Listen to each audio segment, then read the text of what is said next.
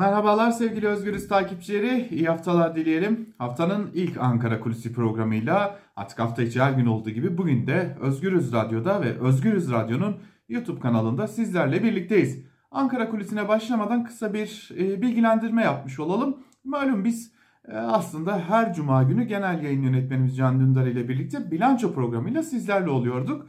Bu haftalık bazı teknik konular nedeniyle kısa bir aksaklık gerçekleşti. Lakin bir aksilik olmaması halinde bilanço programı da Özgürüz Radyo'da bugün sizlerle birlikte olacak. Bu aksaklık için de siz değerli izleyicilerimizden ve dinleyicilerimizden tekrar özür dilemiş olayım.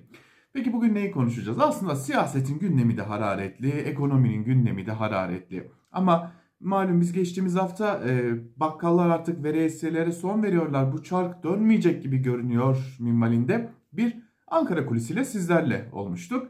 Şimdi yurttaşlardan gelen bazı bilgiler var. Sadece yurttaşlardan değil elbette şirketlerden de gelen hem bilgiler hem mesajlar var. Hazır bu bilgiler bu mesajlar bizlere ulaşmışken hadi gelin bu doğrultuda devam edelim. Ankara kulisini bugün de yurttaşların sesine ayırmış olalım. Aynı zamanda kapıda olan önemli bir krize de değinmekte fayda var.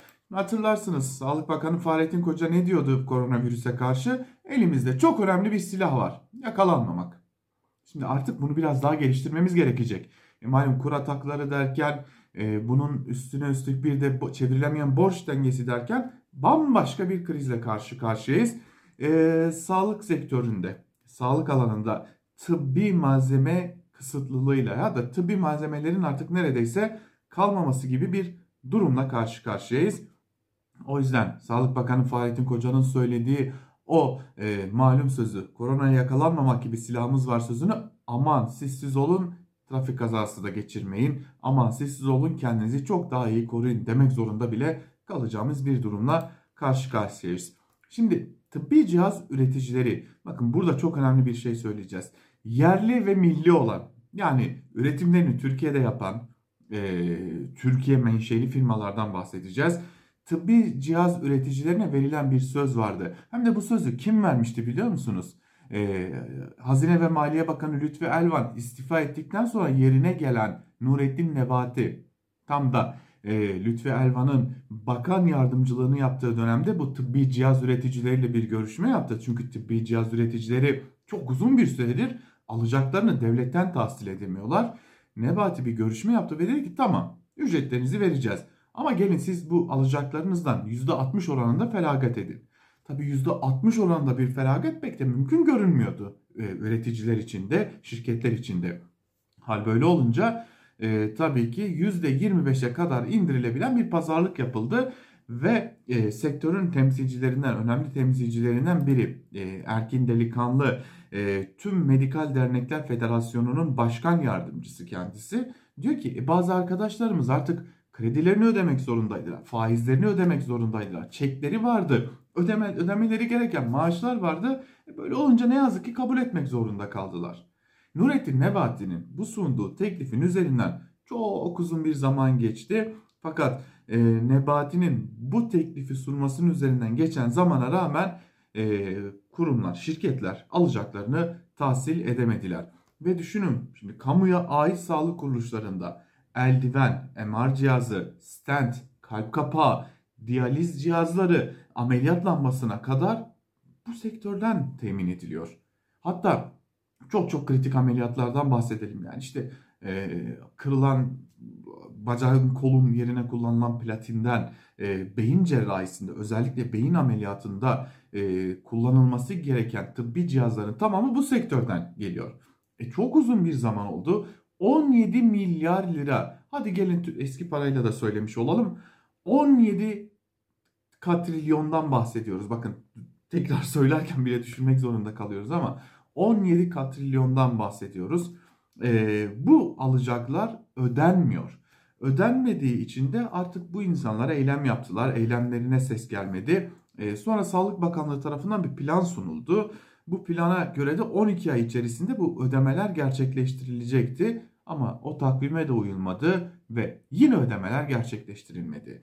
Hal böyle olunca da tıbbi cihaz sektörü şunu söyledi. Sanırım siz bizi ciddiye almıyorsunuz. Sanırım bizim maaşını ödemek zorunda kaldığımız, almamız gereken malzemeleri almamız gerektiğini ciddiye almıyorsunuz.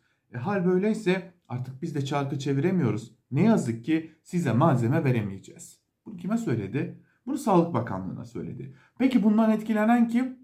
Kamu hastaneleri.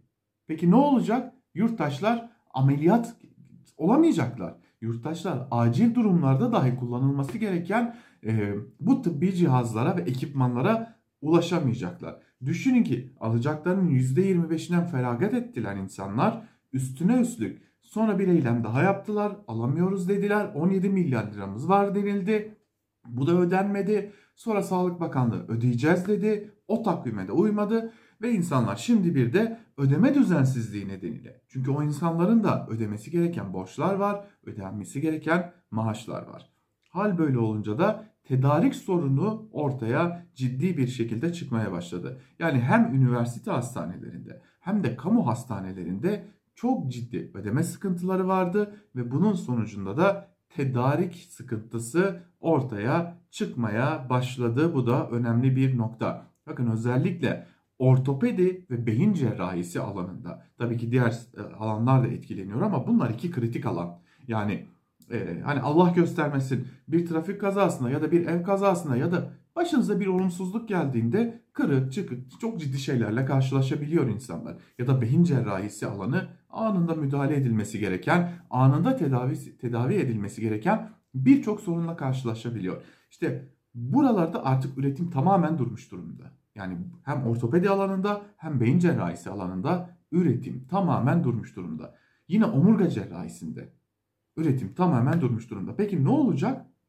Bu üretim durduğu için az önce bahsettiğimiz üniversite ve kamu hastaneleri ameliyat gerçekleştiremiyorlar. Çünkü ürünü tedarik edemiyorlar. Peki karşımıza ne çıkıyor? Çok ciddi bir halk sağlığı sorunu çıkıyor. Belki insanlar hayatlarını kaybedecekler. Belki insanlar engelli kalacaklar. Belki insanlar iyileşebilecekleri rahatsızlıklar nedeniyle hayatlarını kaybedecekler. İşte bu da olayın bambaşka bir boyutu. Ve düşünün her geçen gün alacağını alamayan bu insanlar yerli ve milli.